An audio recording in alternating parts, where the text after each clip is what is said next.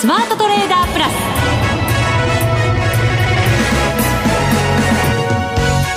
ス。全国のリスナーの皆さん明けましておめでとうございます。内田まさです。この時間はザ・スマートトレーダープラスをお送りしていきます。この方にご登場いただきましょう。国際テクニカルアナリスト福永博之さんです。はい明けましておめでとうございます。今年もよろしくお願いいたします。よろしくお願いいたします、はい、いやー、はい、すごい年明け、ね本当にびっくりですね。すごい以外の何者でもないっていう感じですけどね。去年もですね、ええ、実は大発会の日に470確か9円値上がりしたんですよね、でそれが、あのー、1996年以来ということで、あの、はい、去年もあのそれが結構話題に上ったんですよ、ええ、でまさかその470数円、まあ、480円近くの値をですね今日一気に上回るとは。はい。もうちょっと本当にあのあれよあれよという間にあの株価が尻上がりで上がっていくのでちょっと本当にあのびっくりしましたね。ねえ、私たち慎重に慎重にと 言い続けましたが。慎重でもね一応強気か弱気かありますからね。まあでもあの、はい、本当にね昨年の8月9月ですかね。あの北朝鮮のあの、まあ、ミサイルのね発射あるいは準備というね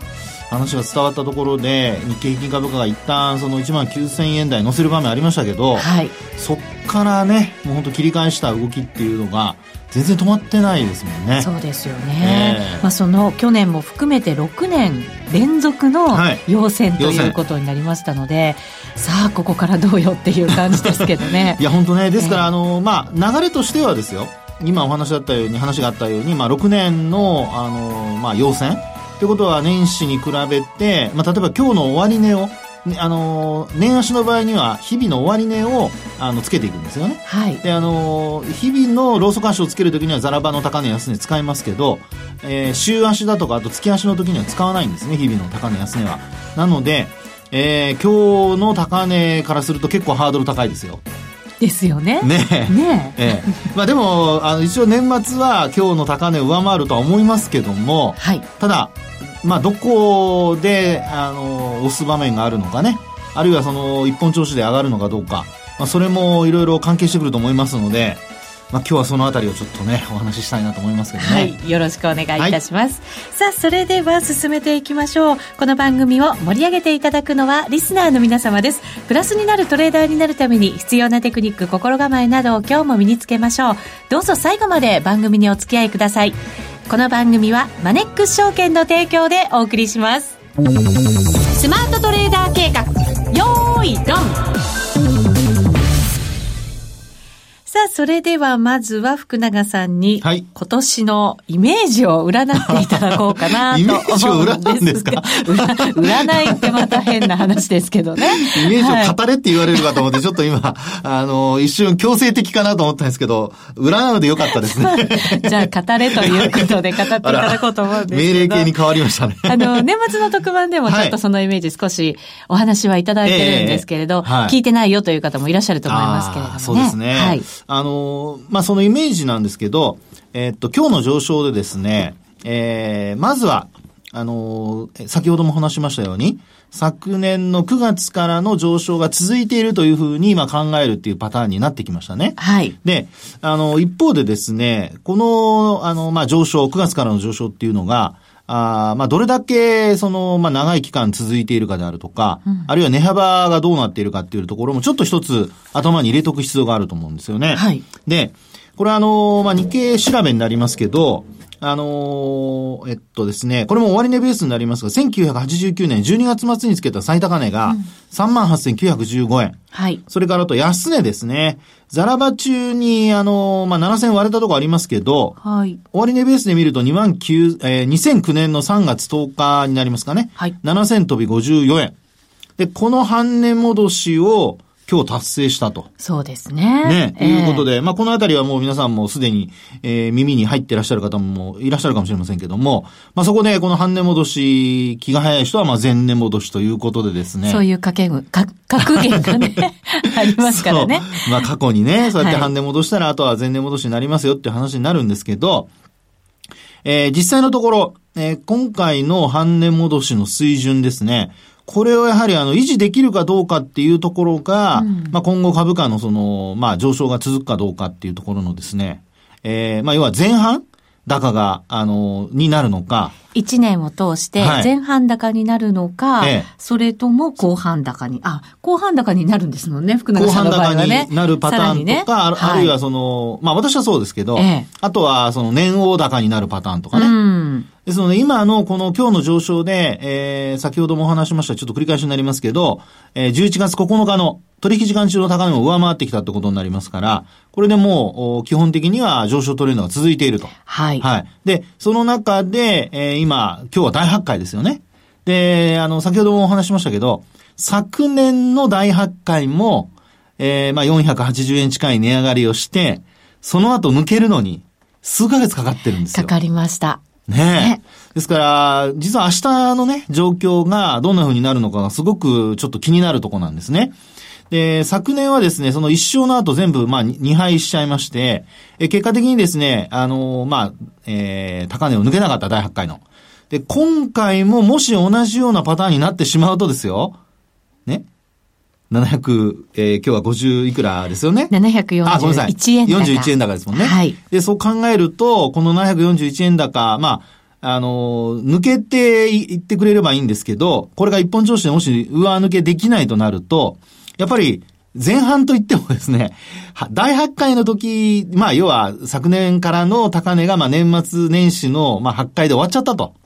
でそうすると、去年と同じようにですね、一旦こう調整が入るっていうことが考えられますよね。今日の高値を抜くまでにちょっと時間かかるよという。はいはい。で、あのー私のイメージとしては、まあ、実はそういうイメージなんですよね。あの、おいいところまで、はい。結構業績の、その、期待感も織り込まれていて、はい。あとはそれを確かめつつ、しっかりもの、しっかりしたものが出てきしっかり者の内田さんです。しっかり者しっかりした数字が出てきて、で、それを今度は確かめつつ上がっていって、はい。年末高っていうイメージですよね、今のところね。今のところと一応つけてみましたが、はい。一応ね。はい。で、あの、階段上で上がっていくようなイメージを僕は持ってるので。踏みしめ、踏みしめ。はい。ね。ですので、あの、業績発表のところでですね、あの、EPS が上がり、うん PR が低下して、それで、まあ、日本株の割安感が出てきて、で、株価は、まあ、水準訂正といいますか、上がっていくっていう、そういうイメージなんですよね。はい。ですから今日まだ、あの、私、あの、終値ベースの PR 見てないんですけど、まあおそらくもう15倍台の、おまあ半ばに行くか行かないかぐらいまで、うんあの、上がってるんじゃないかとは思うんですよね。ずっとこうレンジみたいなイメージで来たじゃないですか。その本当にいいところまでは来てるわけですよね。そうですよね。ですから、もしですね、その EPS を先、EPS の上昇をですね、先取りするような PR の上昇というのが年前半に仮にあったとすると、はい。それこそ、まあ、業績がその、お期待を上回るような伸びにならないとですね、その株価は、まあ、上回れないという、そういう流れになる可能性がありますよね。はい。ですので、まあ、今日の上昇というのは、えー、もちろんその年始の上昇でですね、1年を通して非常にあの、まあ、あー昨年のことを考えますとね、縁起のいい、まあ、上昇っていう流れになって、それこそ犬洗うの状況にね、まさしくね、その通りですよね。でも初日から笑うってことにね、あの、は、初の取引から、大発会から笑うってことになりますからね。大笑い。お笑っていいのかびっくりしてなんか口をあんぐり開けたままかわかりませんけどね。はい。はい。で、あの、そう考えると、まあ、あー今日の上昇が続くかどうかというのが、先ほどからお話してますように、昨年から続いている上昇の流れが、まあ、続くかどうか。で、なおかつ、あの、息切れするパターンになるとですね、やはりどうしても前半で終わってしまうと。ね。ですから、まあ前半高というのから、ちょっとその後はもう踊り場になって、で、私はまあ年後半に向けて、ただあの、もう今年と同じ、あ昨年と同じように、11月ぐらいが高値で、10月か11月が高値で、まあ年末はまたまた横ばいかなというふうには見てるんですよね。それはどういう意味でそういう形になっていくんあですか、の、こえっ、と、昨年と今年のパターンが同じだっていうふうに考えてるからです。要するに株価の、あの、まあ上昇パターン。はいそれからあともう一つは、えー、その期待値ですね。PR が上がるっていうのは、これはあの、まあ、業績の上振れ期待があるからこそ、PR が上昇すると。はい。足元、その結果が出てなくてもそれを買うってことになりますからね。で、そのパターンが昨年はなかったわけですよ。うん。なので、業績が、あの、まあ、割安だ割安だっていうふうなことが、あの、まあ、言われましたけども。それでもですね、結局 PR15 倍台の前半で終わってしまったってことを考えますと、今年はですね、それを逸脱して、いきなり17とか18まではですね、まあもちろんあの、為替が例えば125円になるとかね、えー、そ、その上振れ要素が出てくれば別でしょうけども、はい、ちょっとですね、そのあたりはまだ、あのー、まあ、足元をまたまた石橋を叩いて渡らないとというね、そういう状況ではありますけどね。はい、バブルの時のような熱狂感っていう形ではなく。いやいやいやそれはもうないと思いますけどね。学習もした我々が。えー、学習してるかどうかわかりませんけどね。ただ、あの、あれですよね、かといってですよ、あんまりその、上がるとすぐに怖がるっていうのは、はい、これは、まああんまり良くないかなと思いますけどね。で、理由としては、あの、昨年もそうでしたけども、結果的にその何か、ええー、まあサプライズがあってですよ。悪い話があったとしても、えー、株価、業績がその大きく変化するという流れにならなければ、はい、要するに業績悪化するというね、流れにならなければ、まあ一時的な下落で終わったっていうのが去年の流れですから、う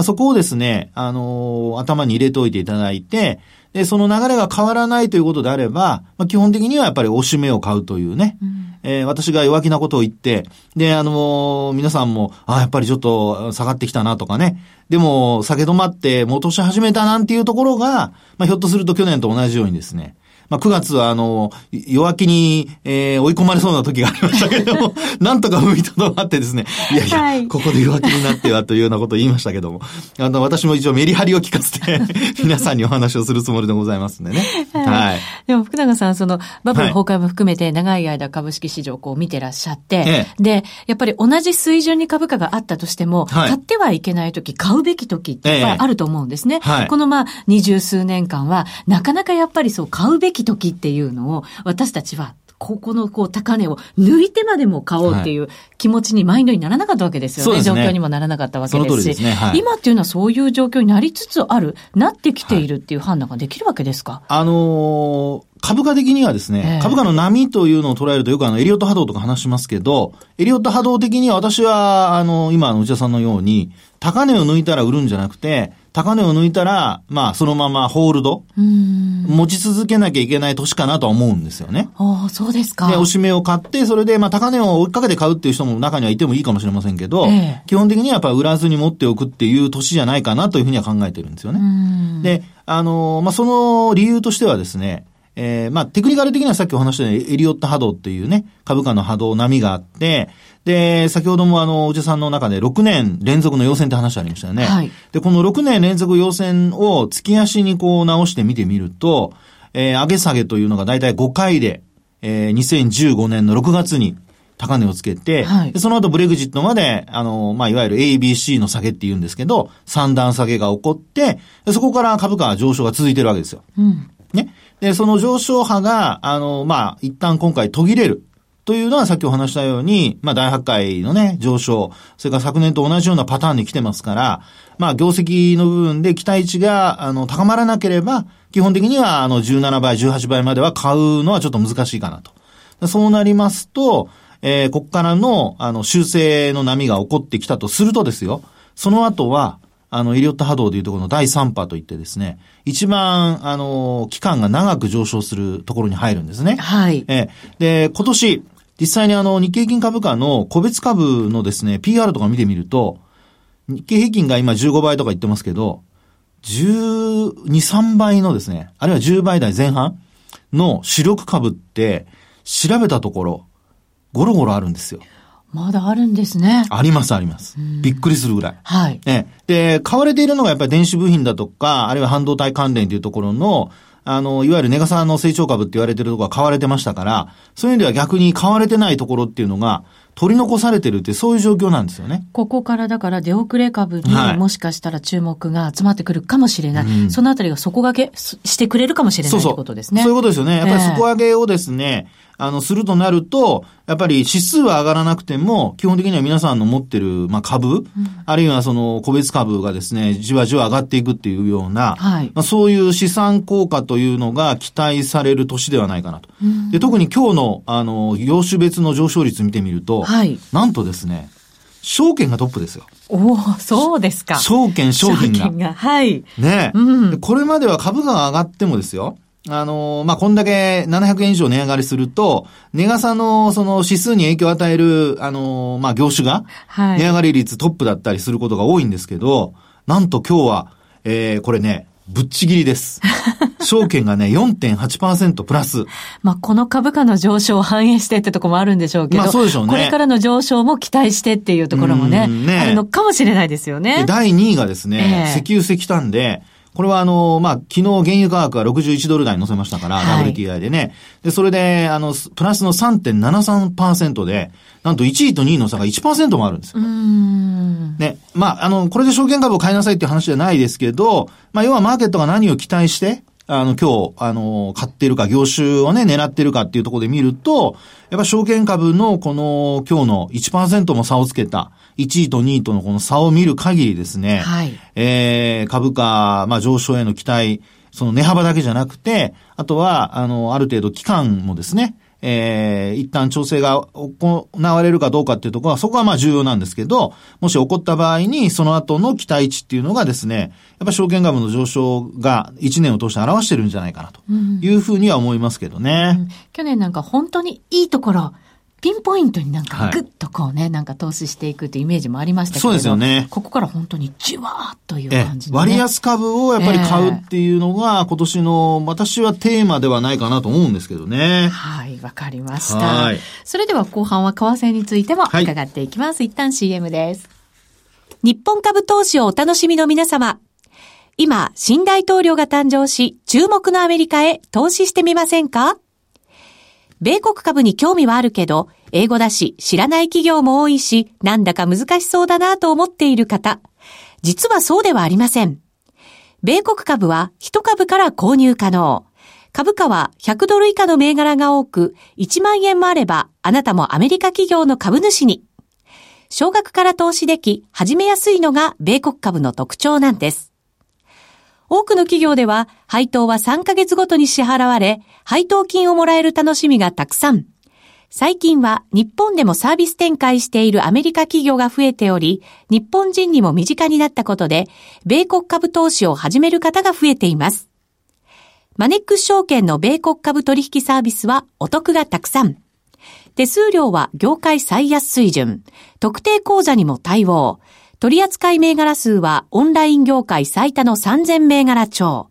さらにさらに、米国株を初めてお取引されるお客様には、最初の20日間限定で、取引手数料を最大3万円までキャッシュバック。米国株なら、マネックス証券。今すぐ、マネックス証券、米国株で検索。当社が扱う商品などには、価格変動などにより元本損失、元本超過損が生じる恐れがあります。投資にあたっては、契約締結前交付書面などを必ずお読みください。マネックス証券株式会社、金融商品取引業者、関東財務局長金賞第165号。ザ・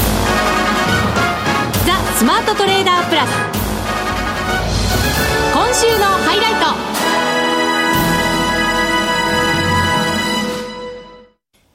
さあ、それでは後半は、為替相場について伺っていきましょう。ドル円現在112円52銭から53銭あたり、今日112円70銭台もつけてましたから、はいちょっと伸び悩んでる感じですかね。そうですね。はいまあ、あのー昔よく株価が上がると、為替もドル円もね、連動して上がるって話ありましたけど、はい。今日はもう全然連動しなかったですね。朝でもね、結構なんか、はい。株も良くって、為替もなんかグイッそうと上がってくれたんで、はいおお、景気いいなと思いながらチャート見てましたけど。さすがね、内田さん、よく見てますね。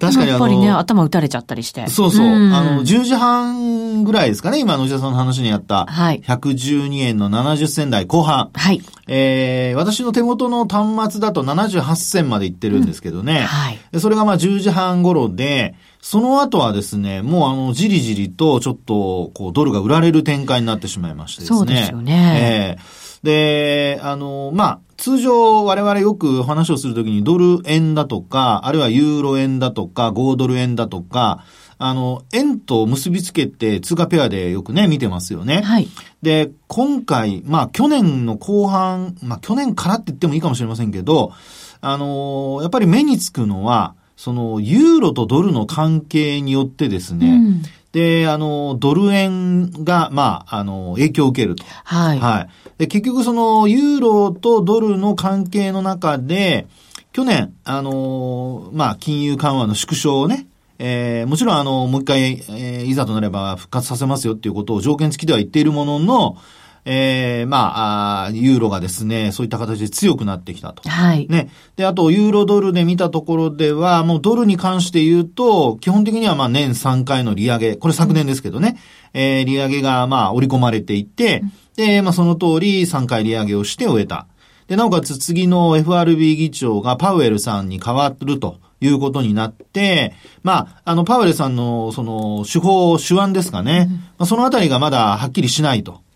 えーいうことでですね、まあ、ちょっとやっぱり、あの、ユーロとドルの関係で見た場合の、そのドルの弱さ、あるいはユーロの強さというのが、ちょっとやっぱり、あの、ドル円の、まあ、要は、あの、あまり動かなかったというね。はいまあそこに、あの、影響を与えたっていうう感じがしますよね、これね。そうですよね。はい。普通あの、ファンダで考えると、ドルと円だってもう力関係全然違うんじゃないのって思いがちですけど、やっぱりこう、ユーロに引っ張られるところってありますよね。そうですよね。で、ユーロが、まあそういう意味で言うと強くなってるっていうところで見るとですね、はいこれあの、やっぱりユーロ円との関係で見ても、これもやっぱりあの、ユーロがですね、相当強くなってきてるんですよね。うんで、これ、年末、まあ、あの、135円台乗せて終えてますけども、はい。今も135円42銭43銭あたり。ねはい、しっかりですね。で、これが、なんと、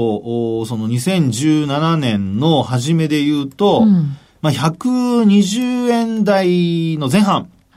で、一時115円台をちょっと、まあ、あの、割り込む場面ありましたけども、はい。そこからするとですよ、なんと20円動いてるんですよね。そうですね。ねえですから、あの、ユーロドルとおの、あの、まあ、通貨ペアで、ユーロが、あの、強くなった。で、それで、あの、まあ、ドルがちょっと弾かれたと。でそうした中で、ドル円で考えてみた場合でも、まあ、弱い通貨同士になっちゃってですね。はい。結果的には、あの、あまり動きがなかったというね。そうなんですよね。このまあ、ユーロ円がしっかりしてることでドル円もはい下げづらい状況にはなってたんでしょうけれど、うんドルがぐんぐん買われていくってわけではないので動きはいがあんまりないよっていうね。はいもう。本当にあの、やっぱりこういうのをですね、あの、見ていると、この通貨のペアっていうかですね、はいえーまあ、特にそのドル、円、ユーロ、あるいはまあ5ドルでもいいんですけど、いろんなその通貨をこう、まあ、4極で、例えば5ドルも入れてみた場合ですね、どこが強いのかで、うんで、なおかつどこがその割りを食ってるのか、はい。それを見ることによってですね、通貨ペアの、あの、まあ、自分が取引しようとしている通貨ペアの動きが、えー、要は強くなったり、トレンドが発生したりしなかったりというね、まあ、それが本当にあの、去年は如実に、えー、現れた、あー年だったのかなと。で、そう考えると今年もですね、これドル円、やっぱり、ね、そのユーロの強さというのが、これからもですよ、続く可能性ありますよね。まあ、アメリカはドルははい。利上げをしてきました。ええ出口戦略取ってきました。はい。で、ユーロはこれからっていうところですよね。ねまだそうなると、期待感ってやっぱりユーロの方が高くなるわけですよね。そうですよね。どうしたって。その通りだと思います。ですので、あのーまあ、今年、えー、まあ、ドル円を取引するのか、あるいはユーロ円を取引するのか、あるいはユーロドルを取引するのか、これはですね、あの、おそらく選択したものによって、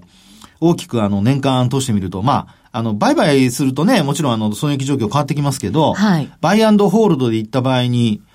なんか、だいぶ、パフォーマンスが変わってくるような気がしますけどね。かもしれないですね。じゃあどれってことですけど。いや、もうそれはもうあれじゃないですか、もう。あなた次第とか言わないでくださいね 自由意志ですとかね。違いますね。なんかのドラマのセリフですけど。すみません、もう本当年末ですしね。もうそんなのばっか見てました。まあ、それはあの、置いといて。はいえーえっとですね、やっぱりユーロを、あのーまあ、えっと、基軸にしたうん通貨ペアがいいのではないかと思いますけどね。ね今年もそうなりますかね。えー、ドラギさんが、あの、マジックを まあこれからどんどんね、また出すことを期待したいところでありますけども。ただやっぱり、ユーロ首脳陣にとっては、ユーロ高っていうのはあんまり進めたくないっていうね、うん、そういう思惑もあるでしょうから、それがマジックになるのかどうなのかってところですけど、下げたところで買いというなら、マジックになりますか？いや、これですね。はい。あの、まあ、えっ、ー、と、今年もいろいろな、あの、まああ、アメリカの方ではね、中間選挙があったりだとか、はい、いろいろありますけど、ヨーロッパの情勢が少しでも良くなってきてですよ。で、内需が良くなってくると、うん、それこそ、あの、イギリス見てください。イギリスは、えー、ど、ポンドが弱くなったせいで、インフレになりかけてますよね。はい。で、あの、利上げをして、通貨防衛に走っていると。うん、で逆に言うと、ユーロがどんどん安いままでいると、それこそですね、インフレを加速させる可能性ありますよね。確かにそうですね。あの、景気が良くなってきてるとすればですよ。まだまだね、上がってないですけど。そうですよね。ええ、ただするとですね、やはりあの、通貨が強くなってくることも、えー、あながちその、ヨーロッパ、ユーロ圏の経済を冷やすことにはならない可能性があると。うん。そういう意味ではですよ、はい、アメリカの方がまだインフレ率に対するこう期待感、はい、上昇に対する期待感ってあるんじゃないですか？これはね、ヨーロッパより。あの、初期段階なのか、ええ、要はそのインフレというよりもデフレからの克服をようやくね、日本のようにまだ克服できてないというか、残念なね、ギリギリのような状況の時と、ええ、それからあとヨーロッパのように、あの、ユーロ圏のようにですね、一応、まあ、あの、金融緩和の縮小を発表して、で、まあ、利上げもなんていうような時と、もうアメリカのようにもうすでに先進んでるような国とですよ。これやっぱり3つ3極比較すると、まあ、どうしてもですね、あの、もう一番手はみんな、もうドル買っちゃったし。まあ、そうですね。えー、そうなると二番手に行きたくなるっていうのが、そのサイクル的には。ああ、ここからの伸び率。はい、でもユーロね、去年も主役でしたよ。そうです。結果。これがですね。もっと？トレンドっていうのはね、はい、あの、途切れると思って売ってしまうと、そこでやっぱりね、大損しちゃうっていうことがね、よくあるんですよ。なのでですね、トレンドが変わったという明確な何かしら、ええー、まあ状況にならない限りは、やっぱりその、まあ、ありふれた言葉ですけど、トレンドには逆らうな。なので、どれだけ続いたかっていう、もちろんサイクル期間も重要なんですけど、はい、その流れが続いている間は逆らわないようにするっていうのが、まあ、やはり投資のセオリーではないかなというふうに思いますけどね。うん、そうすると、ユーロドル、まだまだこれトレンド、